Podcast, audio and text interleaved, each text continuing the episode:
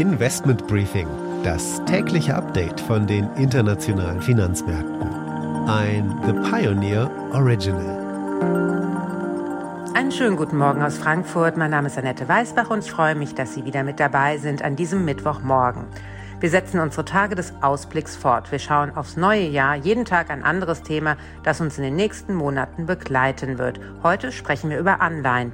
Festverzinsliche Wertpapiere, sogenannte Renten, machen den größten Teil des Finanzmarkts aus. Circa 75 Prozent aller Gelder sind in Anleihen angelegt, nur 25 Prozent in Aktien. Mein Gesprächspartner ist dazu Christian Kopf, der Leiter des Rentenfondsmanagements bei Union Investment. Und jetzt hören wir schon mal kurz rein in das Gespräch. Also zunächst mal, der Rentenmarkt ermöglicht es einen, eine schwarze Null zu erreichen. Das ist jetzt nicht viel, aber Sie sehen ja, dass viele Banken mittlerweile äh, in Deutschland Strafzinsen verlangen. Wo kann man darüber hinaus Geld verdienen?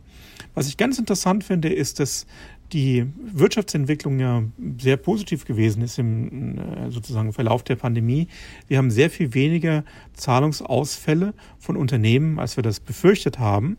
Und wir sehen, dass sich die Bonität der europäischen Unternehmen eigentlich nachhaltig verbessert.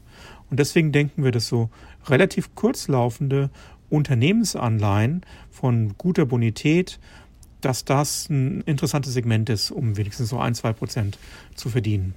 Wenn man mehr verdienen will, an den Rentenmärkten, dann denke ich, könnte das kommende Jahr in den Schwellenländern interessant werden.